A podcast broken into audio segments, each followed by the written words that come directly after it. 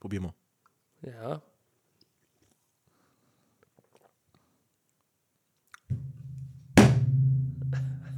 Alter! Es scheint lecker zu sein. Oh! Und es hat nur 170 Kalorien pro Dose.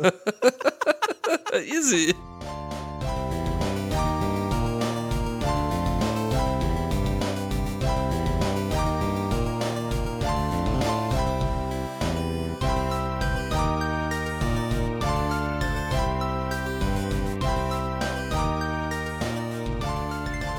Ist Folge 70.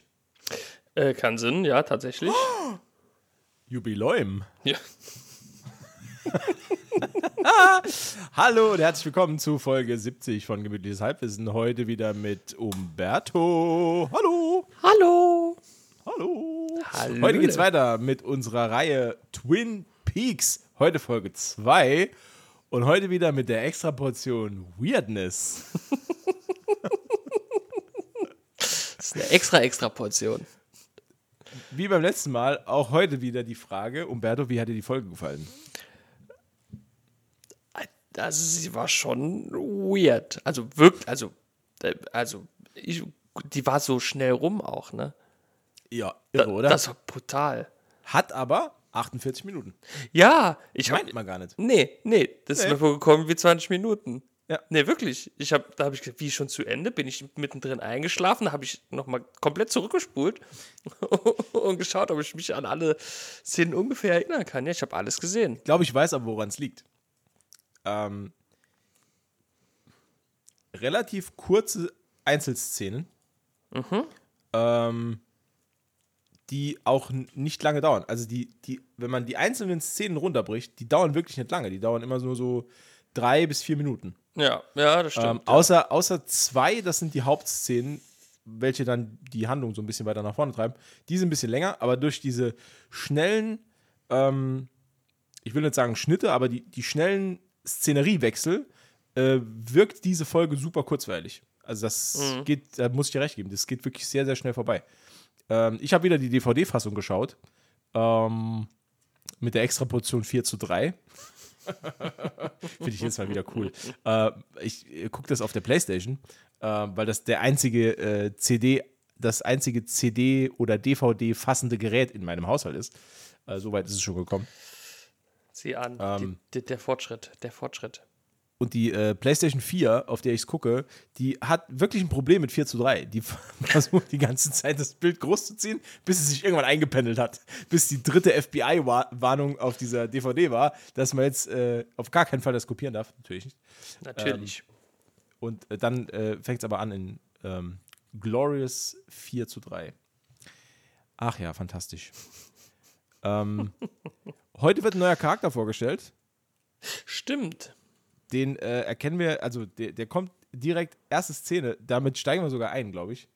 Ähm, erste Szene, Es sind sogar zwei, oder? ist, äh, zwei? Also nicht jetzt, aber also in der ganzen gesamten Folge. Ach so, okay, ja, Ja, gut, okay, ja. stimmt. Ja. Gut, wenn man es, also wenn streng genommen, dann tauchen heute viele Figuren auf, die wir noch nie gesehen ja, haben. okay, das ist Ähm, auch korrekt. eine merkwürdiger als die andere. Absolut fantastisch. ähm, aber wir starten ähm, im, in der Familienresidenz der Familie Horn. Äh, bei einem Korrekt. ausgedehnten Abendessen. Äh, ben Horn, die beiden Kinder, Audrey und wer ist der Bruder? Ähm, Häuptling, Häub Häuptling Stumme Krähe. Häuptling Schumgrähe. Äh, und die Mutter, deren Name nie fällt. Ja, oder? Richtig, ne? Ja. Ja. Achtung, äh, Fun Fact. Das ist, äh, ich glaube, die Figur hat einen Namen, ich weiß es jetzt nicht genau, äh, aber wird nie gesagt. Ist halt scheinbar Ehefrau und Mutter äh, der Familie Horn. Und äh, ob sie jetzt selber gekocht hat oder nicht. Ähm, sie ist stark genervt, denn am Tisch herrscht betretenes Schweigen. Bis plötzlich einer meiner Lieblingscharaktere, das äh, kann ich jetzt schon sagen, äh, die Tür aufreißt, nämlich ähm, Audreys äh, Onkel, Ja. Jerry Horn. Und der ist. Übrigens, übrigens, äh, die beiden Brüder Benjamin Horn und Jerry Horn sind benannt nach der Eissorte Ben Jerry's. Ach, krass. Ja. Das hat äh, David Lynch mal in äh, irgendeinem Interview gesagt. Deswegen heißen sie so. Weil er isst das sehr, sehr gerne und er hat einen Namen gesucht für ein Bruderpaar und da dachte er Ben Jerry. Hört sich gut an. Deswegen heißen die so. Clever. Dieser Mhm. ausgebuffte Fuchs. Dieser Fuchs. Ähm, ja, also Onkel Jerry von der Statur her das krasse Gegenteil von Benjamin Horn, denn Ja. er ist äh, ungefähr 18 Köpfe kürzer. Korrekt. Sehr kleiner Mann. ähm, aber sehr äh, exzentrisch und raumeinnehmend. ja, er das, ja. er stürmt rein und äh, quasi er reißt dieses Abendessen an sich ähm, und erzählt von seinem Trip äh, nach, Nach Paris. Paris. Er war wohl in Paris unterwegs und hat äh, Baguette-Brote dabei. Pariser Baguettebrote, ja. Pariser Baguettebrote, die sich in dem Wachspapier, in dem sie eingewickelt haben, offenbar in diesen, wie lange fliegt man von Paris nach, keine Ahnung. Ich schätze mal so Das ist ja auch mal der, kan das ist ja so ein bisschen kanadische Grenze, da kann man schon echt lang fliegen, ne? ja, ja, ja. Das ist schon lang. Ähm, Also wenn ich nach Hause fliege, fliege ich immer so acht Stunden, acht, neun Stunden. ja. Was ist dann mit deinen Baguettes, die du dabei hast? Die esse ich ja schon während dem Flug. Flugzeugfraß. Ja. Das, pfui, für mich nur, nur französische Baguette. Für mich nur Baguettes mit, genau wie bei Jerry auch, Butter und Brie.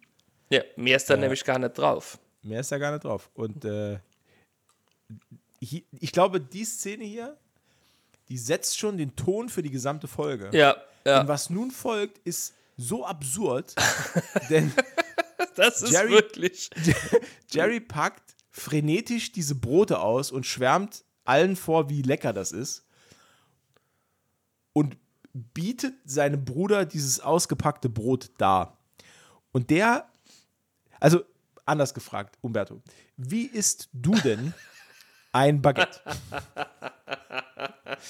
Isst du das eher von oben nach unten der Länge nach? Oder isst du das genau wie Benjamin Horn eher wie eine Wassermelone? Ich. naja, ich sag mal so. Also, ich rieche auf jeden Fall genauso extrem dran. Das ist ja auch sehr wichtig. Die Nase Ja, muss in das das, gehört, Ba- ja. in das Baguette äh, eintauchen. Ich habe auch So- gehört, die Hälfte, die Hälfte von ähm, dem Geschmack von Brie-Käse nimmt man auch über die Nase auf. Die nehmen wir über die Nase auf, korrekt. Ja, das Genau. ist halt der ne, berühmte äh, Fromage d'inhalateur, also der Inhalierkäse. So heißt es ja auf äh, Französisch. wir sind ja hier auch, äh, wir haben ja Bildungsauftrag. Kulturpodcast. Genau, Ja. Kulturpodcast Nummer zwei in Deutschland. Korrekt. Gleich hinter gemischtes Hack. äh, genau, und Ja. äh, Benjamin Horn lässt sich da nicht lumpen und äh, haut rein. Und wie, sehr zum Missfallen das von seiner ist, Frau. Ne? Wie der das ist, ne? Ja, also dieses. Das ist. Der, der probiert das ja nicht so, wie, wie man wie ein normaler Mensch ein Baguette probieren würde. Ne? Ich, vielleicht mal dran riechen, so, ah, okay, ja, Käse. Und dann beißt man so, so normal, so vorsichtig, so ein kleiner Probierhappen. Ne? Ja. Weil der haut ja da rein. Ne? Und, und mit, ein, mit einer Kieferschließung ne? holt er ja da 500 Gramm aus er- dem Baguette und er- raus. Und er fasst ja noch dreimal nach. Er Das fasst ja das noch dreimal. daran. Und dann sagt er jetzt, "Mm, oh, ist das so lecker. Also er füllt seinen Also- Mund bis zur Kiefersperre Bis zur Kiefersperre, ja. äh, und ich, äh, ich gucke es mir auf Englisch an und ich musste in dieser Szene ähm, zum ersten Mal übrigens, also ich habe die Szene jetzt schon ein paar Mal gesehen, weil ich gucke die Serie ja jetzt zum vierten Mal mittlerweile äh, und habe jetzt zum ersten Mal mal Untertitel angemacht und habe endlich mal verstanden, über was die sich unterhalten. Ist, du, du verstehst halt nichts. Das macht halt nur. Naja, Ähm. gut. Das ist halt auch schwer, mit 500 Gramm im Mund und Kiefersperre noch sich noch zu unterhalten. Ne? Korrekt. Ähm, Mrs. Horn ist äh, sehr genervt äh, und protestiert, protestiert mehrfach. Ähm, äh, Benjamin und äh, Jerry verziehen sich dann, also lassen die Familie einfach sitzen. Äh, Benjamin Horn verabschiedet sich von seiner Familie mit äh, immer wieder ein Vergnügen und verlässt den Raum. Also die, die Familiendynamik dort ist auch, also da kann man sich, niemand kann sich hier wundern, dass Audrey Horn so ist, wie sie ist. Nee. Ne, also Nee, ja. in, in so einer Familienstruktur, da kannst du halt nur Psychopathen großziehen. Das geht halt überhaupt nicht anders. Die, ja, gut, ich meine, wenn ja auch dann dein Vater und dein, dein Onkel offensichtlich auch nicht ganz äh, also die richtige Feinjustierung haben, Mhm. dann äh, kann ja da nicht viel draus werden. Also meiner Meinung nach, also, puh, Ja. weirde, weirde Boys. Ja. Ähm, wir verfolgen die zwei dann noch auf den Flur. Ähm, also es wird dann klar durch die Unterhaltung, äh, dass Jerry Horn scheinbar, äh, ja, ich würde mal sagen, die zwei sind, also sie führen das Unternehmen zusammen oder wie siehst du das? Ja, ich glaube auch, dass die, dass die äh, das zusammenführen. Ich denke, also so ist es für mich auch rübergekommen, dass die zwei da Geschäftspartner sind. Ja. Weil die unter ja. ja genau. Ist halt ein Familienunternehmen, ne? Ja. genau. Wie äh, Super Mario Brothers ist das hier Richtig, die genau. Super Horn Brothers. Die Super Brie Brothers. Die Super Brothers. äh, weil äh, Ben klärt Jerry über das Missgeschick mit den äh, no Norwegern. Norwegern, ja. Ich ja. weiß es immer nicht mehr, ja. Äh, mit den Norwegern auf, dass die abgereist sind, die Verträge sind nicht unterschrieben worden. Und übrigens, im Nebensatz wird erwähnt, Lelands Tochter äh, Laura Palmer ist getötet worden. Ja. Ähm, worauf Jerry dann sagt, natürlich, oh Mann, das hat nicht geklappt, die haben nicht unterschrieben, was?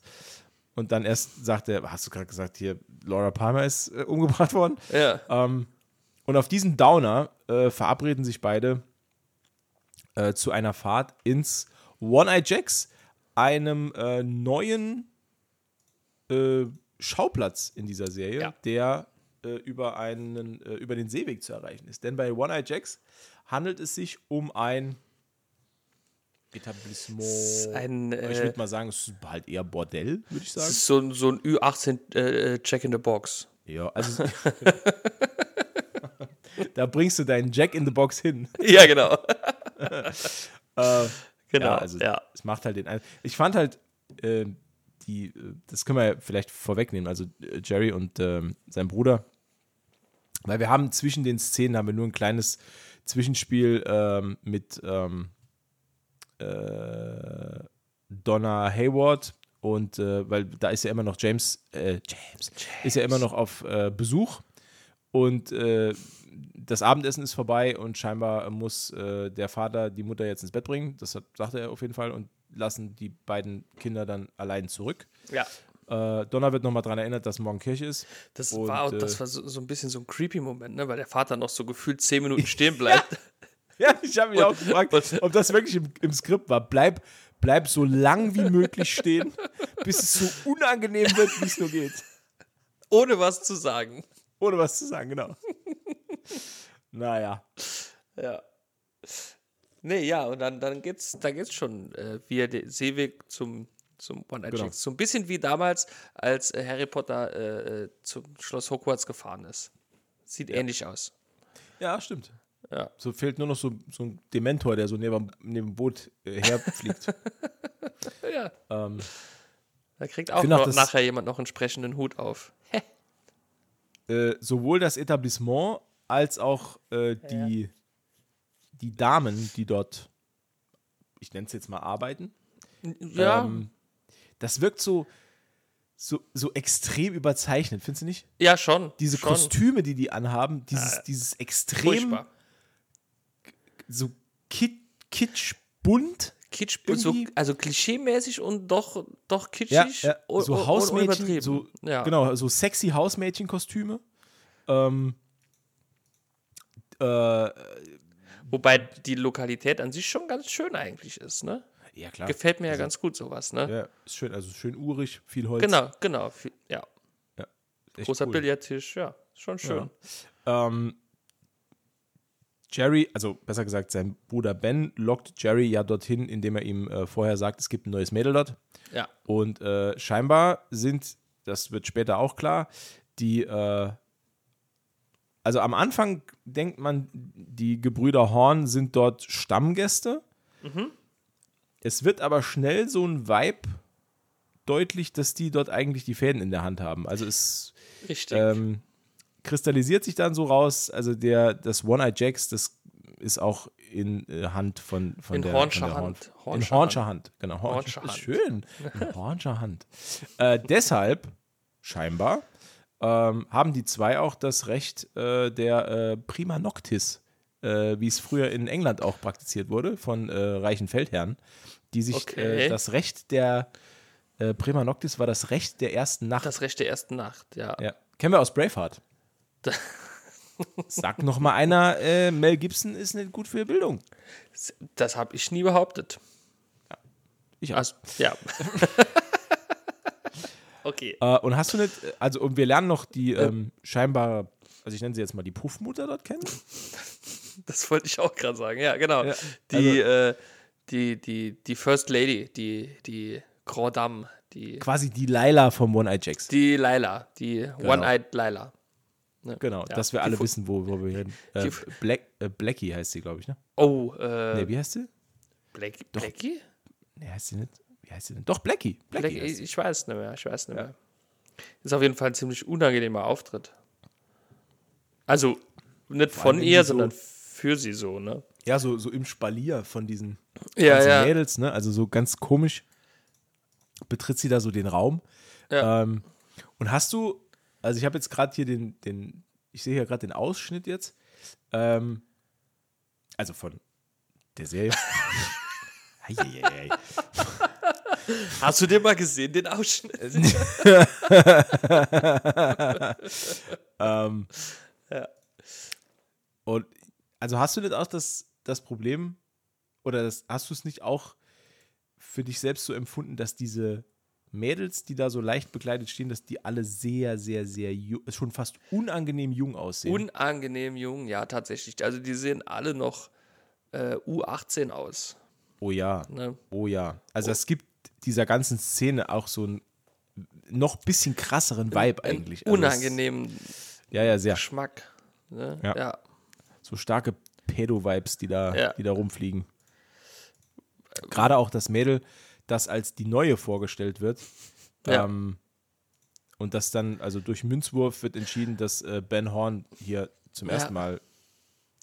D- Das finde find ich halt auch Es ist halt ultra unangenehm. ultra Also, unangenehm, ultra furchtbar. Ja. Ne? Also Also, die sieht halt wirklich, die sieht halt einfach aus wie 16. Das ist Ja. Eieiei. ja. das ist schon sehr unangenehm. Gar nicht cool. Und scheinbar, ähm, das wird nämlich vorher auch klar, äh, Horns Warenhaus ist scheinbar ein Lieferant für immer neue Mädels, denn scheinbar sind das alles Mädels, die irgendwann mal dort in der Parfumabteilung gearbeitet haben. Ja, das, das kann man da so, so raushören, ne? Genau, weil er sagt nämlich zu seinem Bruder, die ist frisch aus der äh, Parfumabteilung. Ja. Naja, und wir wissen ja, Laura Palmer hat ebenfalls, genau wie Ronette Polaski, Genau. in der Parfumabteilung gearbeitet. Das äh, wird, glaube ich, nochmal wichtig. Es könnte ein Hint sein, ja. Genau. Ähm, ja. Es folgt ein bisschen Couchknutscherei bei Donna und äh, James. James. Ähm, und dann, liebster Umberto, es folgt meine absolute Lieblingsszene. Mm, Okay. Teil A meiner Lieblingsszene folgt jetzt. äh, denn wir äh, kommen zum ersten Mal zu unserem Held. Denn äh, Agent Cooper betritt sein Hotelzimmer. Also ohne Witz. Wer auch immer Kyle McLachlan gesagt hat, er soll diese Figur so spielen, wie er sie spielt, war ein absolutes Genie. Also ich gehe jetzt einfach mal davon aus, das war David Lynch, der ja auch in dieser, äh, für diese Folge Regie geführt hat. Ja. Agent Cooper betritt einen leeren Raum, wohlgemerkt, stellt sich auf, grinst, zieht die selbstgeschnitzte Pfeife aus der Tasche, pfeift einmal und grinst. Und ich dachte mir so, das ist, das ist eigentlich der beste Auftritt, den du als, den du als, als Figur irgendwie hinlegen kannst. Als hätte, als wüsste er, dass er in einer Serie mitspielt und dass das sein erster Auftritt ist. Das ist einfach fantastisch. Das, ja, der ist, also in dieser Folge, da hat er den Vogel abgeschossen, ne? Das kann ich schon so sagen. Also würde ich schon so sagen, ne? Genau. Ich, ich, Ähm. kon ich konnte auch nicht immer ganz folgen. Weil es war ein bisschen weird. Was jetzt genau? Naja, seine, ähm, äh, ich nenne es mal Methode, Verdächtige auszuschließen. Okay. okay. Da habe ich, gleich, da hab ich gleich noch was dazu. Ähm, äh, aber hier äh, bekommt er erstmal einen Anruf von Deputy Hawk, der ihm das Ja. mit dem Einarmigen erzählt aus dem Krankenhaus. Genau, richtig. Wobei Das- Agent Cooper dann direkt wieder einfällt, dass äh, Ronette Polaski ihm im, also das zweite Opfer, oder das besser gesagt das Opfer, das entkommen Das konnte, überlebende Opfer, Ähm, ja. ihm äh, von einem einarmigen Mann erzählt hat, als sie da so lag im Halbkoma. Ähm, und als er das erfährt, klopft es an der Tür und es wird ein Zettel unter der Tür durchgeschoben, ähm, wo nur drauf steht, Jack with one eye. Wir wissen, das ist das One Eye Jacks, äh, aber Agent Cooper weiß das noch nicht, denn der kennt äh, den Laden noch nicht. Ich frage mich nur, von wem bekommt, bekommt er da so einen Zettel zugestochen, ne?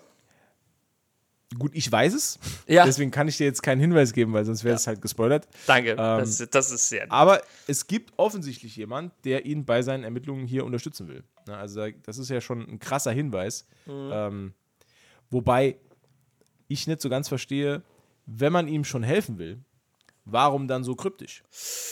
Warum, also der Laden heißt One Eye Jacks. Warum nicht hinschreiben One Eye Jacks? Oder hey, hi, kurz hinter der Grenze ist ein Bordell, da hat Laura Palmer gearbeitet, geh mal vielleicht vorbei mit deinen Buddies. Ja, das wäre so der einfachste Kann man Weg draufschreiben. Halt, ne? Ist Kann halt überhaupt kein Problem. ja, easy. Ja. Man muss auch keinen Namen erwähnen. Liebe Grüße, Mr. X. Wobei, ich sag mal, in der Stadt, wo, wo, wo, wo Menschen mit Holzscheiten spazieren gehen und ähm, es Menschen gibt, die, die sich äh, um, um lautlose äh, Vorhänge kümmern, ähm, da ist es auch absolut unverwunderlich, dass man kryptische Hinweise unter Türschlitzen durchschiebt. Ja, klar. Ja, von, von daher, ja. Aber es wird, also das ist schon, das war schon spannend zu sehen. Das ist, das ist da scheinbar, vielleicht ist es ja auch jemand, der mit der Sache nicht in Verbindung gebracht werden will. Ne? So, vielleicht jemand in Amt und Würden oder keine Ahnung. Ne, Kann ja sein. Ja, Vielleicht sein. einfach nur Big Ed mit Big Ed's Gasfarm. Big als Gasfarm. Absolut geil. äh, apropos Gas. Äh, Gas äh, geben auch zwei andere. Wir kommen nämlich zu äh, Siegfried und Roy. Äh, also Bobby Briggs und sein Kumpel Mike.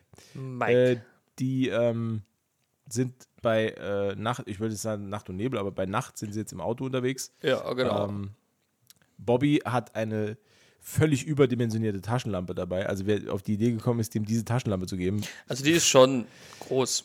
Ja, also ich glaube, das ist eine Autobatterie und oben ist eine Glühbirne dran. Gefühlt, gefühlt, ja. Ähm, der hat sie irgendwie, äh, aus irgendeinem Grund hat er sie im Auto schon an ähm, und fragt äh, Mike, ob er denn bereit ist. ja Und vielleicht sind die Scheinwerfer kaputt. Er leuchtet ihm in den Schritt und Mike, ohne äh, zu sagen, dass er bereit ist, lässt nur ein Klappmesser aufspringen und guckt bedeutungsschwanger in die Kamera. Denn scheinbar ist er bereit, bis zum Äußersten zu gehen. Denn die beiden äh, treffen sich im Wald mit Don Johnson. Don Johnson. Nee, mit, äh, wie heißt er? Mit Johnson mit Nachnamen, ne? Leo Johnson. Leo Johnson. Genau. Mit Genau. Leo, äh, der, also da geht es um die Übergabe von Drogen, natürlich. Hier kommt nämlich wieder unser Freund, der, äh, der arme, aufgeschlitzte Football. Das habe ich auch überhaupt Also ich nicht dachte, unser verstanden. Freund das Kokain, okay. Ähm, okay. Also, unser Freund, das Kokain. Ähm, das habe ich auch überhaupt nicht verstanden. Also die zwei gehen in den Wald mit einer Taschenlampe, ja, suchen an einem Baum nach Drogen. nach Drogen ja. und finden diesen Football. Und als sie ihn aufheben, tritt Leo Johnson aus dem Gebüsch. Warum sich dann die Mühe machen, den Football da reinzulegen? Wenn er doch eh da bleibt, bis die kommen. Dann gib den halt das Zeug. Oder, oder sprich sie dann drauf an. Oder keine Ahnung. Naja, Ja, okay. es ist für den dramatischen Effekt. Es ist für den er dramatischen ist, Effekt. Äh, eine Primadonna. Und ja. Und ich meine, Verbrecher sind ja, also, nee, das kann man so auch nicht sagen, ne? Mhm. Gangster sind vielleicht auch ein bisschen Künstler. Ja, ja. Äh, auf jeden Fall hat er ähm, in der äh, Regieschule für Psychopathen sehr gut aufgepasst, denn äh, bei jedem Wortwechsel leuchtet er sich selbst mit einer Taschenlampe ins Gesicht, als, als würde er eine Horrorstory erzählen. Ja. Ähm, also das hat er wirklich gut gemacht. Da ist auch die Ausleuchtung super. Das ist top, das Ähm, ist top. Also, als ja. Bild- und Tontechniker, ja, Richtig. hätte er, hätte, hätte einen guten Job gemacht. Unser Freund Mike äh, tritt in das altbekannte Fettnäpfchen und bringt ein Messer zu einem äh, Gunfight mit. Ja, Ne? Klassiker. äh, das Messer zu einer Schießerei mitgebracht, denn Leo ist bewaffnet mit einer Shotgun und das ist halt das ist super Overkill halt. ähm, und dann ähm, naja, hat sie damit aber halt auch direkt unter Kontrolle, ne? Also, da passiert, also die kuschen, ja, als das sie die Waffe korrekt. sehen. Ne? Das ist Wenn, wenn, wenn er jetzt vielleicht nur ein Messer dabei hätte, hm, weiß Mhm. nicht. Also, ich persönlich würde ja als Drogendealer auch auf Nummer sicher gehen. Ja. Hätte vielleicht auch ein, eine Sch Schrotflinte dabei oder was halbautomatisches oder so. Nur um sicher zu gehen. Mhm. Aber ich bin ja kein Drogendealer. ja. Hab, hab die Ausbildung nicht, nicht gemacht. Also wir halten fest, kein Pathologe, kein Drogendealer. äh, ist dir eigentlich aufgefallen, das mit dem Pathologen tut immer noch sehr weh. Ist dir eigentlich aufgefallen, dass äh, Bobby und Mike im Hintergrund noch jemand sehen mit einer Skimaske? Ja, genau. Ne, die fragen ja auch nach dem Mann mit der. Genau, wer, wer das ist. Und Leo sagt, Äh, ach, was sagt er denn nochmal? Ah, auf jeden Fall so gut er spricht. Ist egal, oder das hat euch nicht, nicht zu kümmern oder so, ne? ja genau, so, so etwas. Ja, ja. Ähm, und leider Gottes sehen wir auch nicht, wer das war. Ne, wir sehen nur eine Skimaske. Genau, wir sehen nur eine Skimaske. Und ja, müssen, ja, müssen uns Gedanken darüber machen, wer das, wer das denn sein könnte. Vielleicht auch einfach nur ein Skifahrer. Vielleicht ist es einfach wieder äh, Dr. Jacoby, der, der jetzt auch ein bisschen Bock hat auf Koks, keine Ahnung, der streunt ja öfter im Wald rum. Weirder Kerl. Richtig weirder Kerl. Der Dr. Jacobi. Ja, ähm, auf jeden Fall gibt es jetzt äh, einen kleinen Disput um diese 10.000 Dollar, die noch äh, ausstehen. Genau. Ähm, wobei Bobby auch anmerkt, dass äh, das Kokain, das in dem Football drin ist, äh, noch gar nicht genug ist für die 10.000, die er eigentlich schon bekommen hat. Ja. Ähm, aber Leo Johnson hat mit seiner Shotgun das stichhaltigere Argument und Ja. verjagt die beiden Jungs. Ja. Ähm, die haben jetzt zwar Koks, aber äh, 10.000 Dollar weniger. ja, der wirft ihnen einen Pass. Ja. Das fand ich auch sehr seltsam. Ja, ja. auch, Also- dass der, dass der aufgeschlitzte Ball so weit fliegt und genau auf der Motorhaube landet. Ja, gut, Leo Johnson ist halt Ja. im Nebenberuf Quarterback. Ja, später wahrscheinlich äh, hätte er können in der NFL spielen, aber ach, die Drogen. Äh, dann kommt eine Szene, äh, die habe ich, also ich verstehe, warum die kommen muss, aber ich habe nicht verstanden, immer noch nicht, weder beim ersten Mal gucken als auch jetzt, äh, habe ich nicht verstanden. Also Ed nähert sich seinem Haus, ist komplett ölverschmiert. Ähm, Ja, ja, das Und- stimmt. betritt das Haus durch die Vordertür. Du- Wenn genau. ich doch eine äh, Tankstelle betreibe mit angeschlossener Werkstatt, muss ich dann so verdreckt ins Haus gehen? Also wenn mir doch dieses, Ähm. dieses, dieses Unglück passiert ist, dass ich so vollgeölt bin, hat er nicht die Möglichkeit, sich zumindest rudimentär zu säubern, bevor er sein Wohnhaus betritt? Das also, geht mir nicht in den Kopf. Ich verstehe es auch nicht. Also ich hätte zumindest mal die dreckige Kleidung abgelegt. Ne? Vor allem, vor allem hast du gesehen, als er das Haus dann betritt, also er versucht halt den Türknauf von außen so wenig zu bewegen wie möglich, Ja.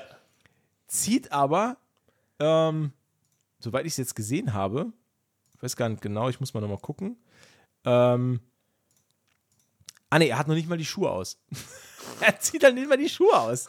Ähm, ja, und er ist komplett ölverschmiert und äh, aus, naja, Unachtsamkeit äh, zerstört er die, ähm, Die Nobelpreisverdächtige Erfindung. Nobel Nobelpreisverdächtige Erfindung auf äh, Büchern und Socken, äh, nämlich die, ähm, wer ist denn das? Die Vorhangschienen. Die von- lautlosen von, Vorhangschienen, ja. Genau, von seiner Frau, äh, die sie halt im ähm, Wohnzimmer aufgebaut hat. Und da, wegen diesem Unfall, tropft Öl von ihm auf diese Schienen, Auf auf die die, Schiene. damit äh, verbundene Wattebäusche. Ähm, ja, Nadine brüllt ihn an, dass Ah, er einfach scheiße ja. ist. die eskaliert komplett und, ver und verbiegt ihr Trainingsgerät. Also das ist wirklich, Das ist war einer der krass, ja. das ist einer der skurrilsten Charaktere überhaupt. Ich, Ja. ich kapiere überhaupt nicht, was das soll.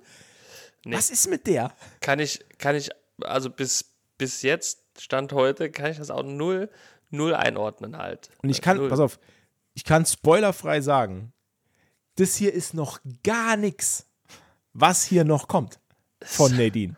Das ist noch gar nichts gerade. Das wird noch so komplett abstrus, was hier abgeht. Aber halt- das wird ein absolutes Fest. Ist jetzt schon komplett Banane. ist jetzt schon ziemlich baller. Also, also viele Charaktere sind jetzt schon, ne? Ist ja nicht nur Nadine, es ist ja auch Dr. Jacobi zum Beispiel, der ist ja genauso durch. Ne? Ja, gut, Das ist Dr. genauso Jacobi, Der durch. ist auch eine Story für sich. Und auch die Mrs. Holtscheid, die ist ja auch weird. Ja. Also da gibt es schon eine äh, überdurchschnittlich hohe Dichte an äh, speziellen Persönlichkeiten Ja. Ja, stimmt. in Twin Peaks.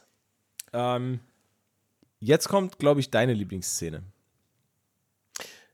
Meine Lieblingsszene kommt, um ehrlich zu sein, ganz zum Schluss. Okay, gut. Äh, gut, das Aber war vorherzusehen. Ja. ähm, Aber, aber die jetzt, hier ist auch nicht schlecht, ja. ja, ja, also wir sind jetzt, wir erleben jetzt ähm, die, zum ersten Mal übrigens in dieser Serie, erleben wir jetzt die etwas unorthodoxen Ermittlungsmethoden von äh, Agent, Special Agent Dale Cooper. Äh, Ja, in und der die Tat sind wirklich, special. die sind, ich wollte gerade sagen, die sind wirklich sehr special.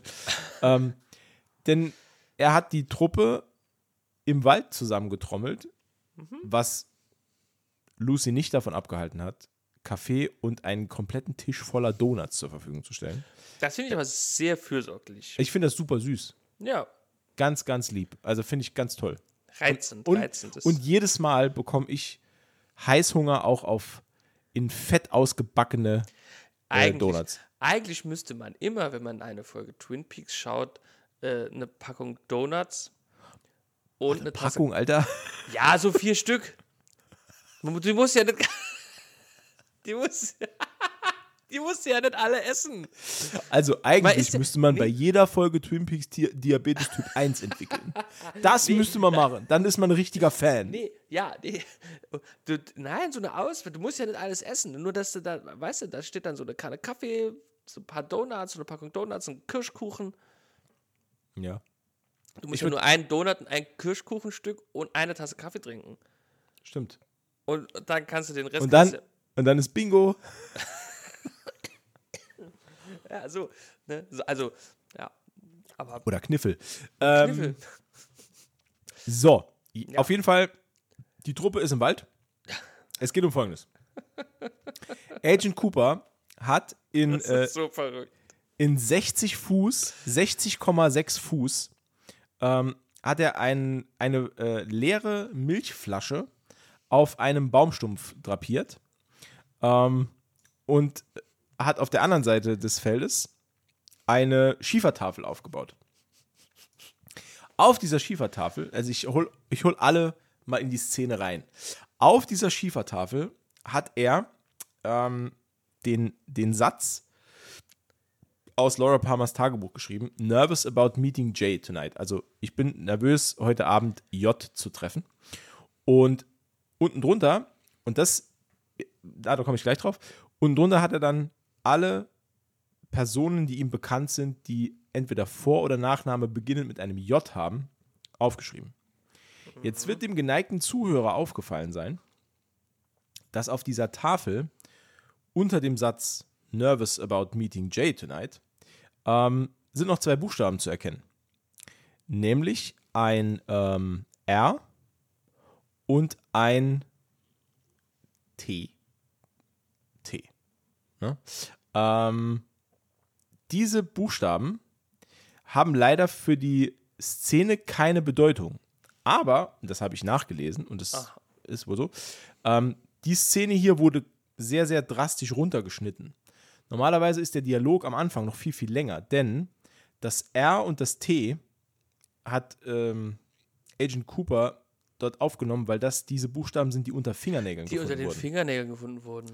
So, äh, denn als, also es gibt dann noch einen kurzen Zwischenschnitt. Äh, wir wechseln nämlich noch mal kurz die Szene zu äh, Shelley Johnson nach Hause, die äh, gerade die eigens für Twin Peaks entwickelte Seifenoper Invitation to Love, eine Einladung zur Liebe, guckt. Ähm, das wird übrigens auch ein absoluter äh, Wiedererkennungswert in dieser Serie. Jeder in dieser Serie guckt diese Seifenoper. Die, die läuft ab sofort, läuft die super oft in irgendwelchen Szenen im Hintergrund. Ähm, und wenn man, also es gibt die Möglichkeit auf YouTube, dass man sich alle Ausschnitte von Invitation to Love hintereinander anguckt und dann erkennt man auch die Story quasi. Ja, ist ganz cool. Das ist eine eigens, pro, eigens produzierte äh, Soap-Opera extra für die Serie hier. Okay. Eigentlich ganz cool. Ja. Das ist cool. Ja.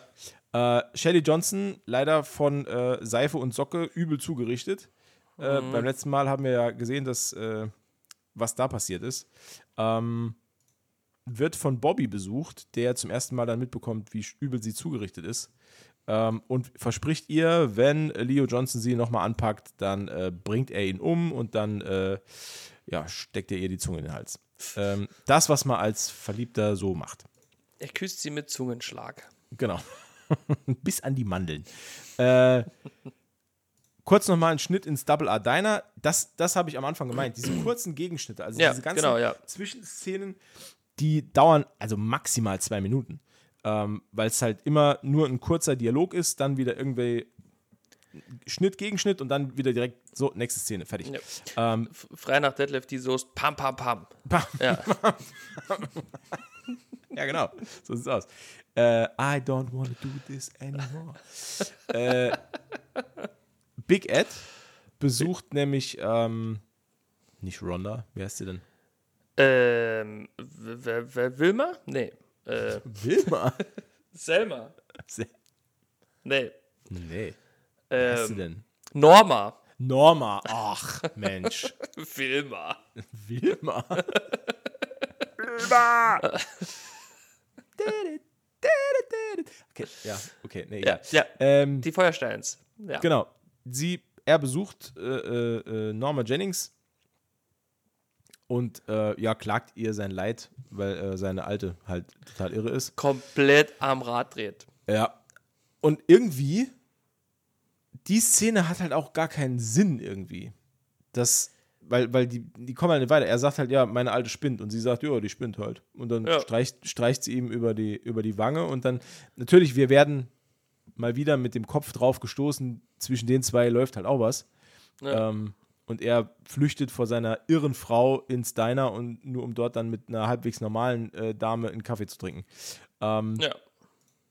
aber bei unserer kleinen Abenteuergruppe geht es jetzt direkt weiter. Denn in der nächsten Szene haben wir jetzt zum ersten Mal die Totale. Ähm, neben der Schiefertafel und der Glasflasche auf dem Baumstumpf 60 äh, Feet weiter ähm, ist äh, Officer Andy noch dabei und hat einen Eimer mit Steinen parat. Äh, das ist so geil, ey. Das ist, das ist, wenn man das erzählt, das ist so irre. Ja. Ähm, genau. denn diesen Eimer soll Deputy Hawk geschützt durch Ofenhandschuhe festhalten, damit er irgendwie nicht in Berührung mit dem Eimer kommt, damit es irgendwie, keine Ahnung. Ähm, und Officer Andy soll sich äh, neben, die, neben die Flasche stellen. Ähm, nee, Quatsch. Zuerst setzen sich alle noch hin und bekommen eine Lehrstunde in äh, tibetanischer äh, Traumkunde. Ja. Denn äh, Agent Cooper erzählt der versammelten Mannschaft, er hat äh, irgendwie eine. Nee, war er in Tibet? Ich weiß es schon nicht mehr.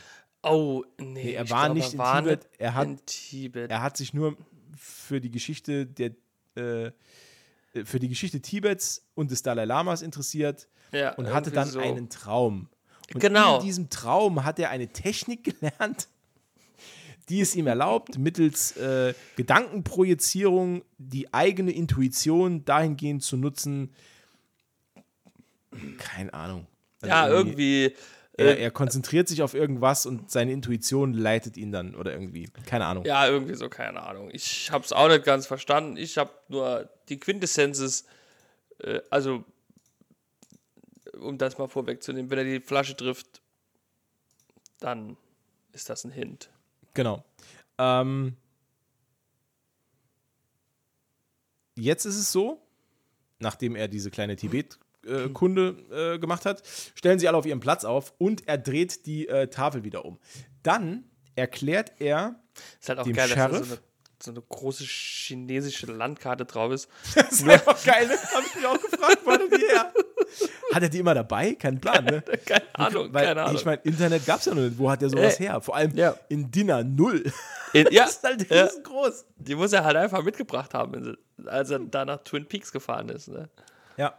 So habe ich als, also Unterhosen, Socken, zweiter Anzug, Tibet-Karte. Kein Problem. Alles Kann, eingepackt. es kann losgehen. Diane, ich habe meine Tibet-Karte dabei. Es kann losgehen. ähm, ne, pass auf, was ich erzählen wollte, ist folgendes. Und zwar, man sieht jetzt wieder eine Einstellung in der Totalen. Ähm, und in der erklärt äh, Agent Cooper dem Sheriff nochmal genau, was er jetzt auf diese Tafel geschrieben hat. Ähm, er sagt, wir konzentrieren uns heute auf die Js, die wir kennen. Als dann die Kamera nochmal umschneidet und zeigt Agent Cooper, wie er wieder auf die Tafel zeigt, sind sowohl das R und das T unter dem Satz eingekreist. Das heißt, das zu, kurz zur Erklärung, hier fehlt eine komplette Szene. Denn hier wurde halt erklärt, warum er das R und das T noch draufgeschrieben hat und wie die alle zusammenhängen. Scheinbar ging die Szene aber zu lang und das wurde dann rausgekürzt. Ähm, Finde ich nur lustig, dass man das scheinbar übersehen hat, dass dann plötzlich in einer Szene, das ist ein Schnittfehler, Schnitt-Gegenschnitt, dass dann plötzlich das T und das M, ähm, äh, das T und das R eingekreist sind mit Kreide. Das hat man wohl dann übersehen. Auf jeden Fall fängt es dann an. Lucy ist damit beauftragt, die äh, Namen durchzustreichen. Also, na, ich erkläre es anders. Oh Gott, es ist, es ist schlimm. Also, der Das Sheriff liest, der Sheriff liest alle Namen vor. Mhm. Der Sheriff liest alle Namen vor und nennt die Verbindung zu Laura Palmer. Deputy Hawk hält mit Ofenhandschuhen bewaffnet einen Blecheimer hoch, in dem Kieselsteine drin sind. Ich frage mich vor allen Dingen, warum mit Ofenhandschuhen? Das weiß ich auch nicht. Also da, damit seine, ich keine Ahnung, damit seine Fährtenleser Spirit äh, äh, diese Steine nicht stören oder so. Ah, okay, das kann natürlich sein. Ja, so als Ähm, Schutz. Agent Cooper greift im besagten Eimer, nimmt einen Stein heraus und spricht zu dem Stein den Namen desjenigen, den der Sheriff gerade vorgelesen hat. Dann versucht er, aus dieser Entfernung die Flasche zu treffen. Immer wenn er daneben wirft, streicht Lucy den Namen durch, der gerade genannt wurde. Und dann beginnt's. Ähm, äh, eine wird gestreift, korrekt? Eine Flasche wird äh, gestreift, ja. Die fällt hinunter, aber zerbricht nicht. Aber ich. Äh, ich weiß aber nicht mehr genau. Ah, äh, Dr. Jacoby. Dr. Jacoby, genau. Jacoby- genau. Da wird die äh, Flasche gestreift und sie fällt zu Boden, zerbricht aber nicht. Und Dale Cooper ähm, bittet darum, dass das notiert wird. Dass die Flasche zwar getroffen, aber nicht zerbrochen ist. Äh, irgendwann äh, arbeitet sich dann die Liste ab. Ne? Also hier alle mit J sind da drauf, Josie Packard und so weiter. Ähm, James ist auch James, dabei. James ist natürlich drauf, James. Äh, irgendwann kommt die Liste zu, natürlich unserem Freund Leo Johnson. Die, die Zwielichtigkeit in Person. Ja. Ähm, und Äh, was soll ich sagen? Die Flasche wird getroffen und zerbirst in tausend Splitter. Wichtig zu erwähnen ist vielleicht auch, dass ähm, Andy noch einmal äh, am Kopf getroffen wird von einem Stein. Genau. Aber der harte Hund, der er ist, das macht ihm gar nichts aus. gar nichts. Verzieht Nee. keine Miene. Vor allen Dingen über, über Bande ja, ne? Der, der Ja. Stein fliegt ja zuerst an Baum und dann ihn an, an den Kopf. Und ich würde behaupten, die, die, diese Szene ist nur drin der, der Slapstick wegen. Kann sein, ja. Weil die, die, die führt ja sonst zu gar nichts. Nee. Ja. wird also es war auch witzig, ich musste lachen. Ja, ich muss vor allem lachen, wo er dann sagt, es hat überhaupt nicht wehgetan, es, mir geht's gut. Und dann, und dann beugt er sich so nach vorne und macht so.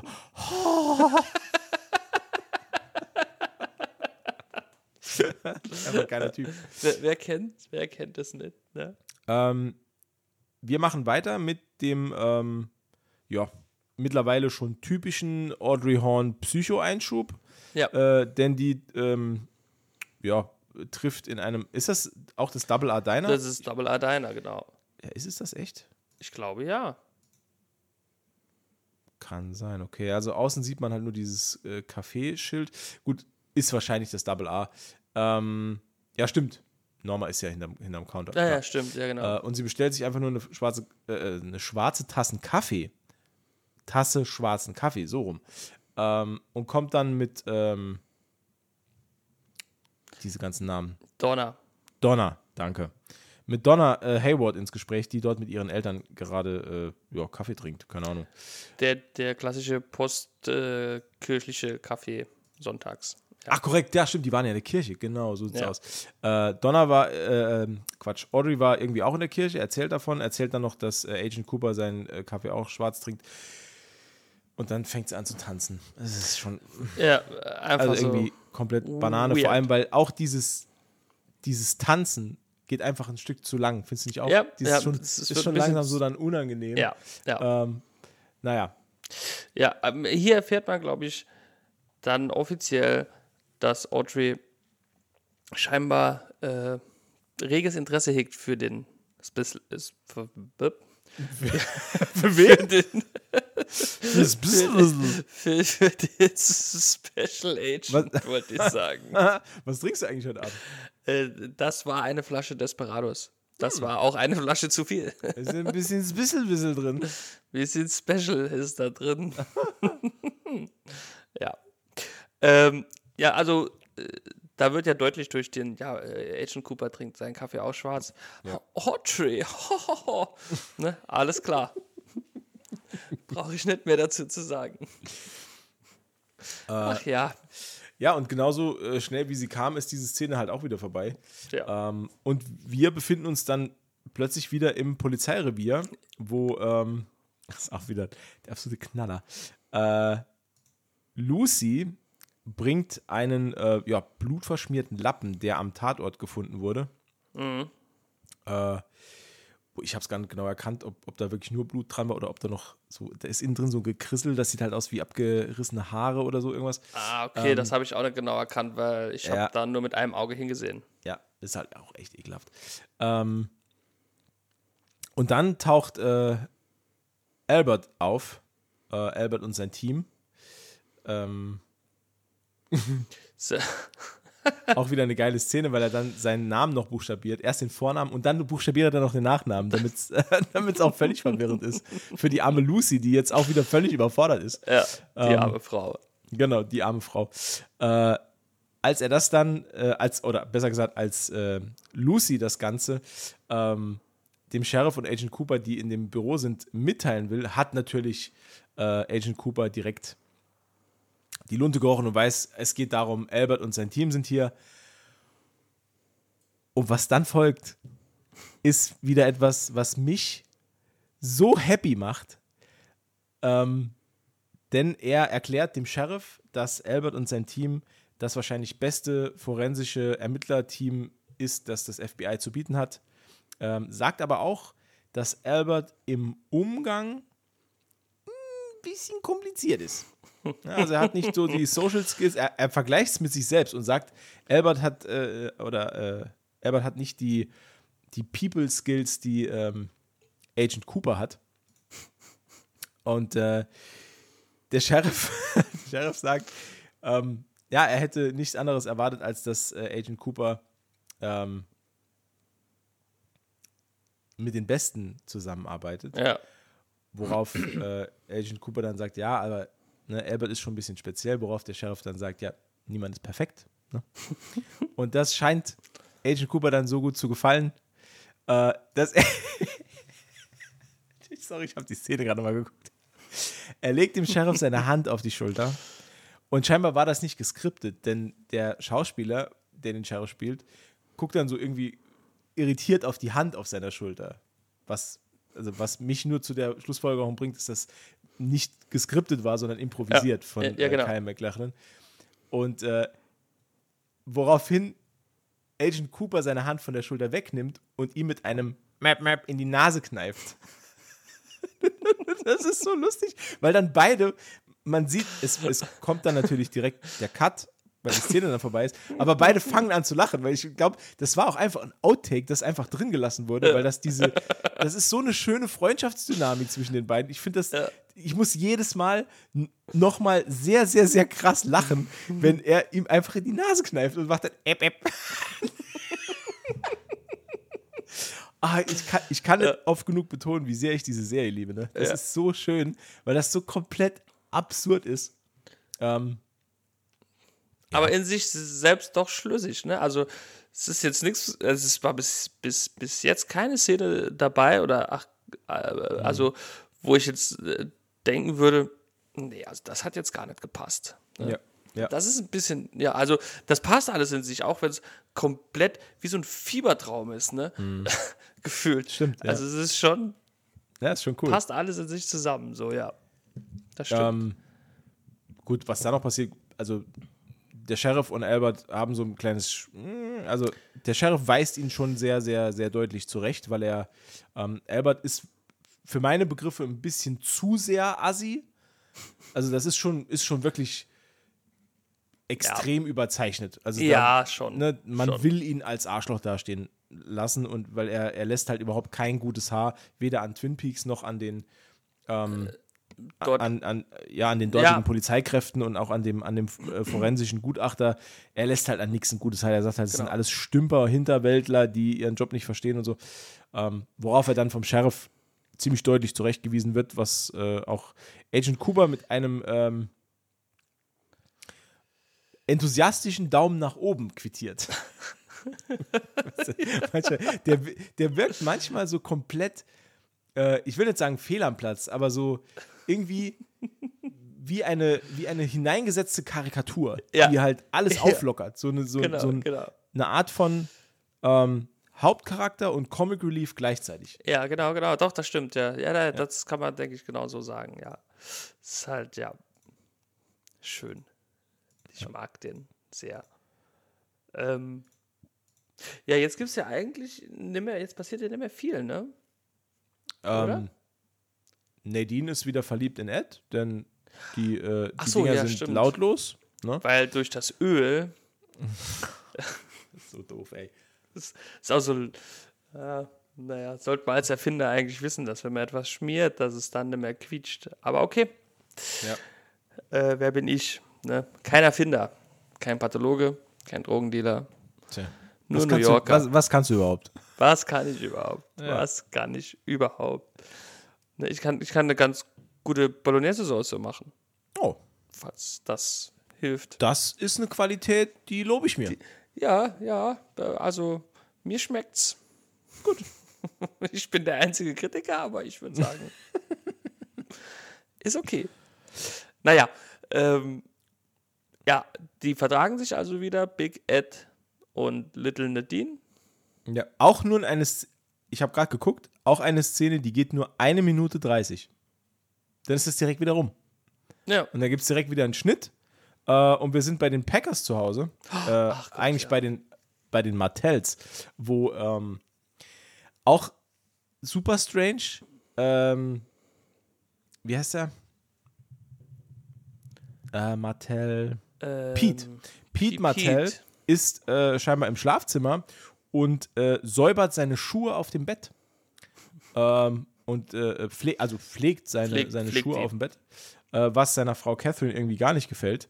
Und ähm, als die sich dann äh, irgendwie ins, ist ein Badezimmer oder was? Oder Das ist ein Badezimmer im Ja, sie geht so Schlafzimmer, irgendwie ja. in den Nebenraum, zieht sie sich zurück, woraufhin äh, Pete einen äh, Schlüssel hervorkramt und den der äh, hinter der Schlafzimmertür wartenden Josie in die Hand drückt äh, Genau, und ja. ihr noch sagt, dass äh, im Tresor dieses äh, das, das Buch liegt. Also die, oder die Bücher sind im Tresor. die, die Bücher sind im Tresor, genau. genau, darum, äh, dabei geht es um die äh, Geschäftsbücher der, Geschäftsbücher äh, der Mühle, genau. genau. Äh, weil wir wissen ja, Catherine Martell führt ja die Mühle, obwohl Josie die Eigentümerin ist. Genau. Ähm, Und wir wissen auch, dass äh, Catherine äh, ein Buch für sich hat und ein Buch für die äh, für den Fiskus quasi. Richtig. Ähm, also die wirtschaftet wahrscheinlich sehr, sehr, sehr, sehr stark in die eigene Tasche. Genau. Ähm, ja, dann lernen wir, dass äh, das ist überhaupt nicht Pete's Schlafzimmer. Denn scheinbar Nee. schlafen die getrennt. Die schlafen Ähm, getrennt. Was, naja, empfinde ich als Vorteil für Pete, muss ich sagen. Es, ja, Weil ja. mit der möchte ich mir auch nicht das Bett teilen. Nee, nee, Mit auf dieser, gar keinen Fall. Dieser äh, Schrulle. Person. Ja. Oh, ey, ich hatte auch das Wort Schrulle im Kopf. Oh. Mm, Beleidigungskumpel. Oh. Ähm, Josie Packard äh, findet also das frisierte äh, Geschäftsbuch. Genau. Äh, ja, und dann kommt wieder so eine schwierige Szene, die meiner Meinung nach auch wieder viel zu lang ging. Ähm, Leland Palmer tanzt zu Hause mit dem Foto seiner Tochter. Oh Gott, das war so, oh Gott. Ja, ja, ja, ja, ja. Ist schon übel, ne? Mm.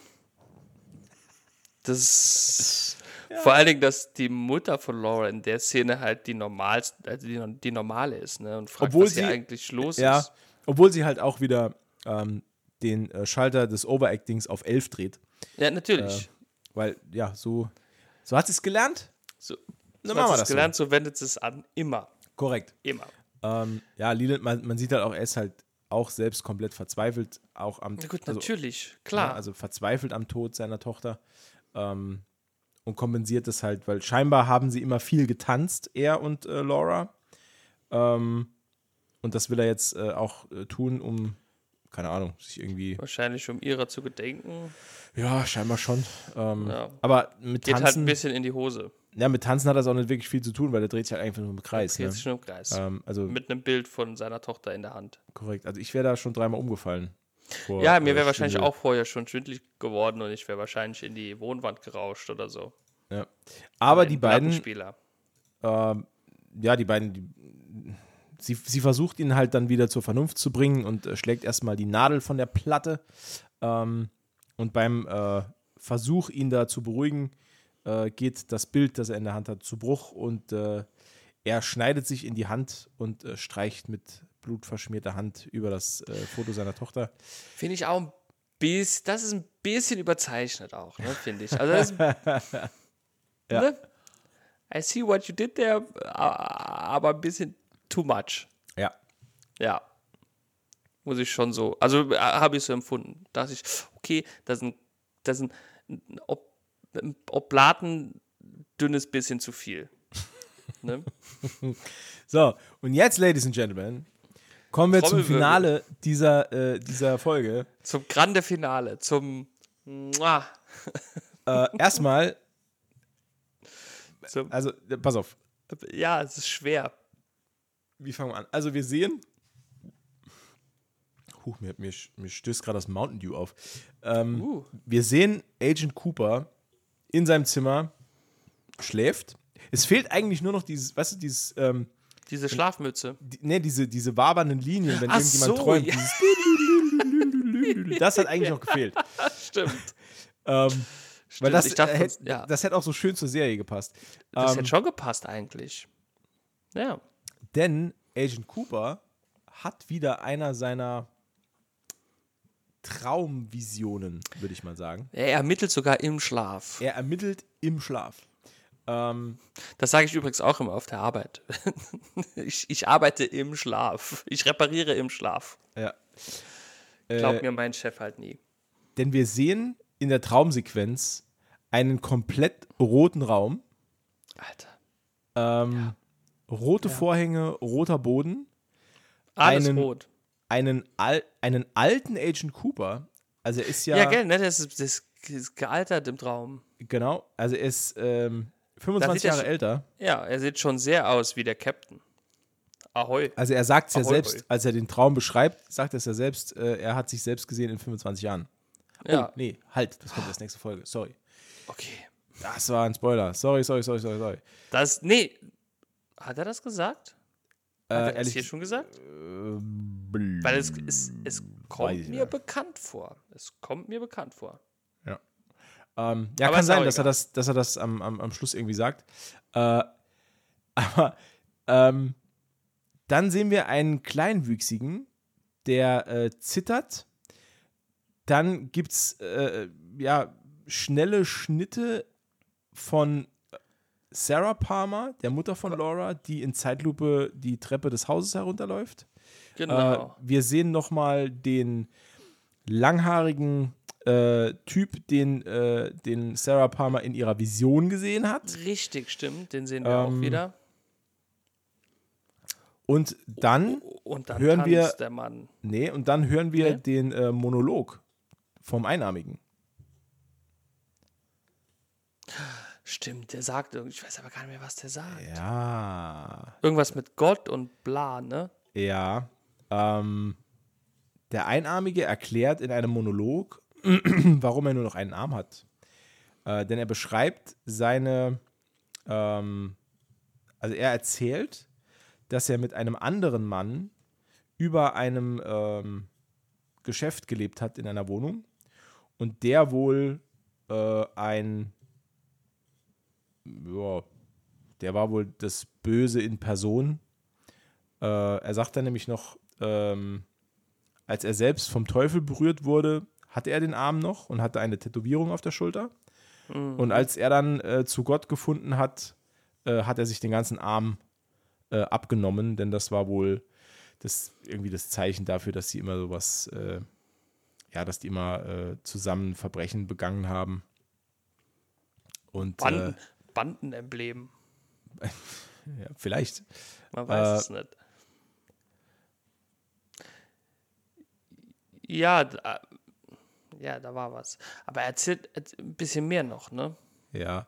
Äh, ich kann es jetzt nur auf Englisch leider wiedergeben, ähm, denn er benutzt Naja, den gut, Satz äh, Fire Walk with Me ebenfalls äh, nochmal, weil den äh, kennen wir ja schon von dem Zettel aus dem äh, Waggon, der gefunden wurde. Der wurde ja äh, dort äh, auf dem Boden gefunden, da stand ja auch drauf Fire Walk with Me. Ja, genau. Ähm, das rezitiert er nochmal. Ähm, wie war das noch? Äh, also er hat, ich weiß jetzt nicht mehr genau, ob er den Namen sagt. nee, er sagt, äh, äh, der, der Einarmige? Ja. Nee, ich, also ich glaube, es fällt kein Name. Ich glaube, es fällt kein Name. Ich glaube nicht. Doch, Kann- doch, er sagt's, er sagt's. Ja, Äh, er sagt, sein Name ist Mike und der andere hieß Bob. okay. Ne? So, und dann sehen wir einen Schnitt auf die Person, die äh, Sarah Palmer im Zimmer gesehen hat. Ähm, das ist scheinbar Bob, denn er fragt Mike, bist du das? Kannst du mich hören?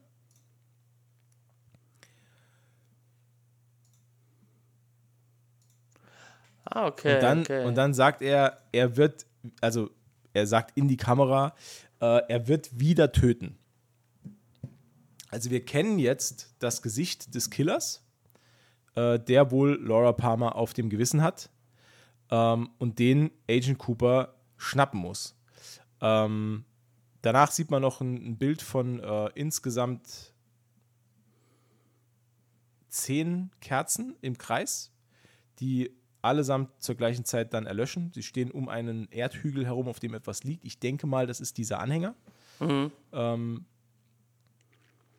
woraufhin äh, Agent Cooper dann weiterträumt und wieder im, in diesem roten Raum ist. Ähm, Im Red Room quasi, ja. genau, wo der ähm, Kleinwüchsige und Laura Palmer sitzen. Ja. Wie in so einer Talkshow. Genau. Äh, und jetzt pass auf.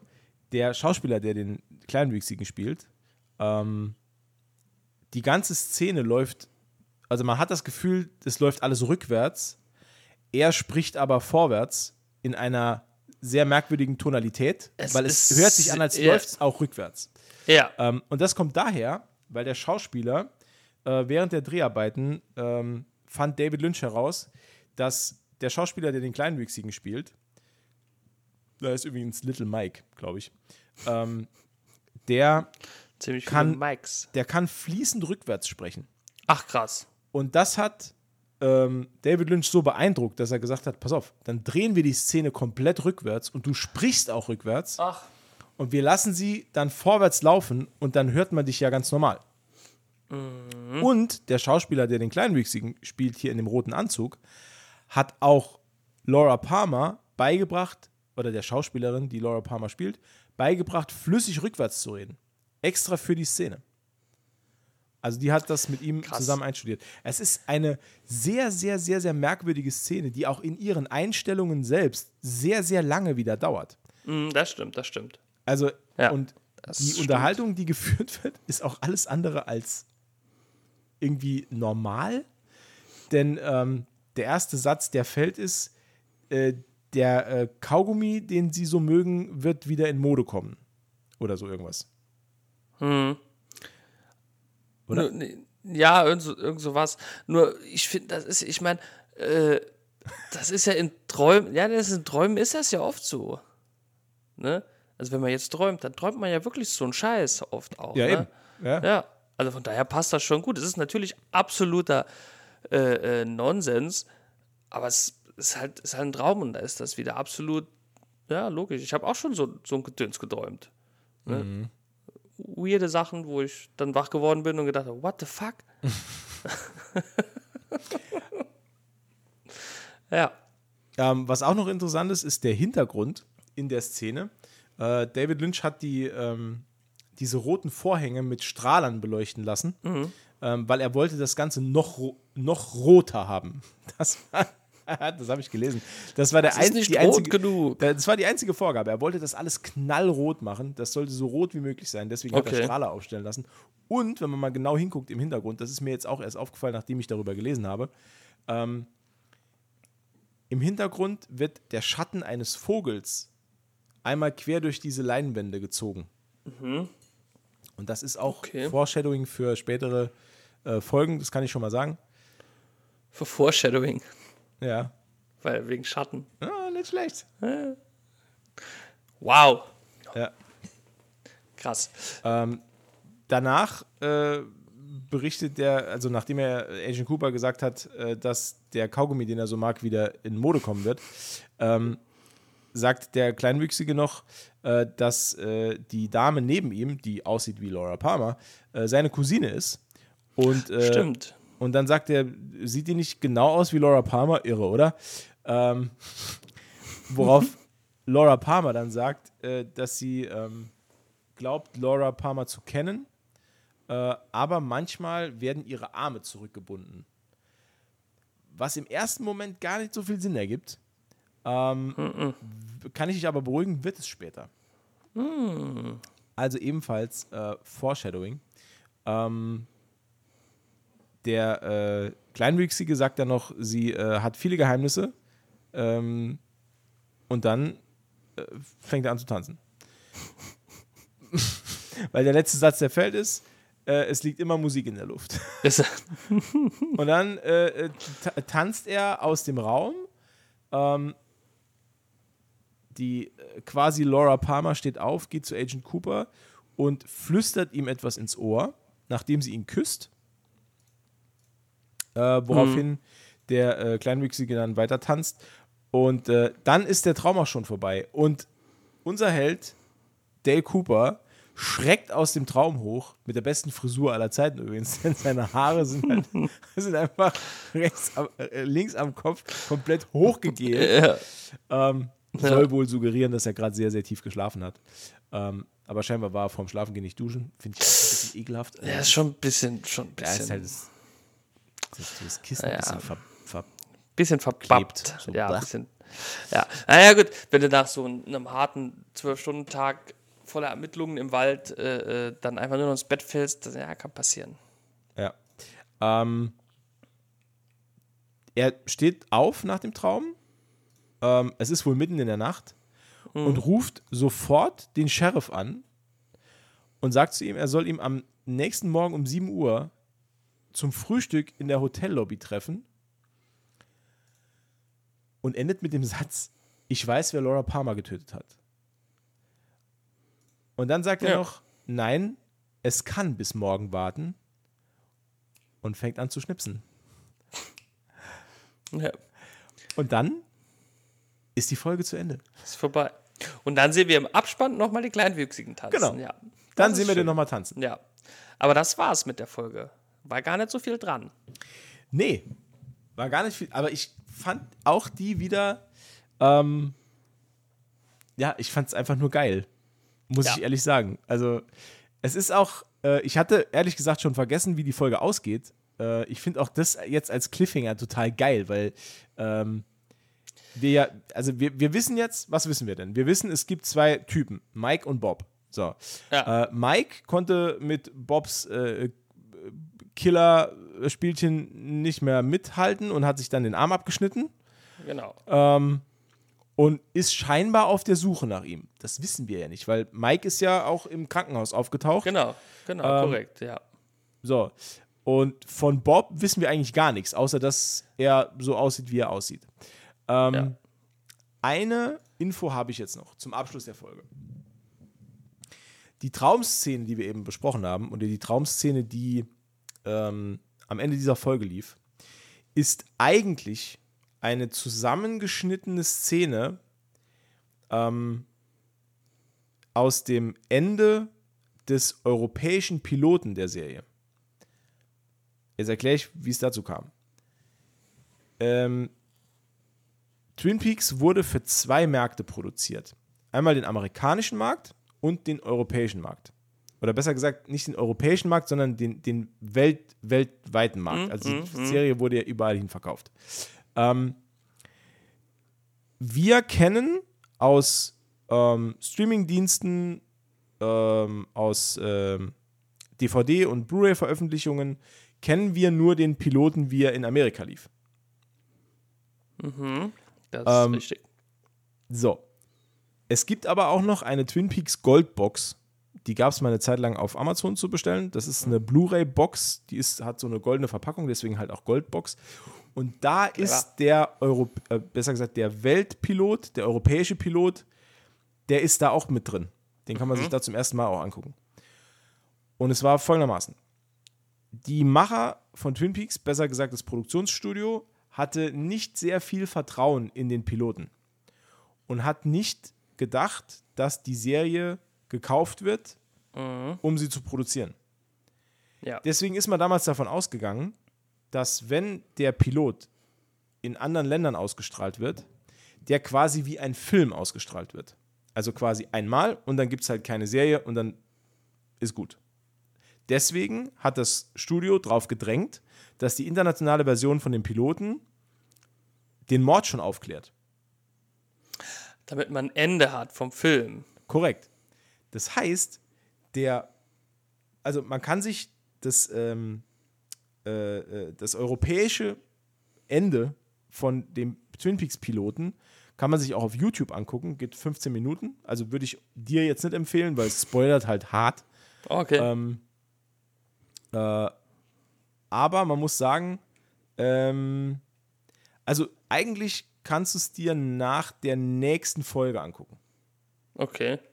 Kann man eigentlich machen, ja. Also dann ist eigentlich nicht mehr so viel Spoiler am Start. Ähm, und äh, das war irgendwie auch, also ich habe es mir angeguckt, das, dieses Ende. Ähm, aber das ist irgendwie so, so wie gewollt und nicht wirklich so richtig gekonnt, weil äh, das, das wirkt halt brutal erzwungen. Man merkt total, dass äh, David Lynch da überhaupt keinen Bock drauf hatte. Also es ist halt so wirklich billow abgefilmt ähm, und, und, und eher so wirklich so hauruck halt. Also Ja, ja. Der, der Traum ist quasi schon der Schluss des Films. Und dann gibt es nur noch zwei, drei Szenen weiter und am Schluss wird der Mord einfach aufgeklärt. Und äh, dann ist quasi, dann soll das eigentlich vorbei sein. Nur das, ja, ist irgendwie total unbefriedigend. Ja, es bleiben halt Vor immer allem- so viele offene Fragen Vor allem, wenn man, ja, vor allem, wenn man halt weiß, was für eine Serie da noch entstanden ist. Weißt du, was ich meine? Mhm. ja, ja, ich weiß, was du meinst. Ja, ja. Ja. Was sich noch alles entwickelt hat. Genau. Und wenn man dann dieses Ende sieht, denkt man wahrscheinlich, ja, das ist, äh, wie du schon sagst, unbefriedigend halt, ne? Ja, total. Ja. Nee, aber das wollte ich nur noch kurz erwähnen, weil das fand ich äh, wichtig, dann doch noch zu wissen, ähm, weil die, äh, ja, die, die Szene ist halt komplett absurd. Und das macht aber äh, jetzt ein bisschen mehr Sinn, wenn man weiß, dass das eigentlich die Schlussszene von dem Film war. Weil deswegen sagt er ja auch am Schluss, ich weiß, wer Laura Palmer getötet hat. Und im Schluss vom Piloten gibt es dann halt direkt die Szene, wo er es auflöst. Halt dann, ne, dann, kommt man da halt so weiter. Ja. Naja, okay. Okay. Ähm, Krass. Gute, gute Folge, oder? Also Gut- ich fand, fand's gut, also kurzweilig, äh, viel Ja. Spaß dabei, äh, bisschen wirklich wieder abgedrehter Humor, äh, Mhm. macht Bock auf mehr. Nächstes Mal, Freunde der Sonne, absolutes Highlight, Folge 3, Rest in Pain, ist die, ist der, ist die, ist die, der, der Titel der Folge. Rest ähm, in Pain, ja. Das könnte, könnte auch so ein, so ein, so ein WWE-Slogan sein, ne? Ja, Von irgendeinem so ja, genau. Wrestler oder so. Rest in Pain. ähm, denn nächste Woche äh, beerdigen wir Laura Palmer. Ähm, und da kann ich, das kann ich jetzt schon versprechen, Freunde, auf dieser Beerdigung, da geht's hoch her. Das könnt ihr glauben. Ähm, ja. Bis dahin, gespannt. äh, vielen Dank, Umberto. Äh, äh, vielen Dank, Matze, danke. Ja, sehr gerne. Äh, vielen Dank euch auch fürs äh, Zuhören. Und ich muss äh, jetzt noch was kurz sagen. Auch vielen, vielen Dank äh, fürs äh, extrem oft Anhören und Anklicken der letzten Folge. Denn wir haben einen sehr, sehr großen Hörersprung gemacht. Habe ich äh, äh, gestern gesehen. Gerade bei Spotify geht es im Moment richtig rund. Äh, vielen, vielen Dank dafür, fürs Empfehlen, fürs Bewerten. Das freut uns sehr. Ähm, Sehr, sehr, sehr. Und äh, ja, wenn ihr mehr hören wollt von Twin Peaks, wenn euch das gefällt, dann äh, bitte weiterempfehlen, bitte weiterhin äh, liken und äh, den Podcast abonnieren, runterladen, so oft wie es geht. Vielleicht auch noch ein zweites Handy anschaffen und dann nochmal runterladen. Und vielleicht noch zwei, drei Tablets und dann bam, Genau. bam, bam. Ich meine, gibt's, wofür gibt es eBay Kleinanzeigen? Ne? So. Ja. Äh, bis dahin, wir sehen uns nächste Woche wieder, wenn es dann heißt Rest in Pain. Das ist so gut. die Rest in Pain, Untertitel Die Beerdigung deines Lebens. Die Beerdigung deines Lebens. So, äh, das war's für heute. Äh, bis Ja. zum nächsten Mal. Auf Wiedersehen und äh, ja, bleibt gesund. Keine Ahnung. Ja, bleibt gesund. Ja, das ist doch schön. gesund, das ist immer. Alle gesund bleiben. Auf jeden Fall mal bis nächste Woche. Tschüssi. Ja. Ciao.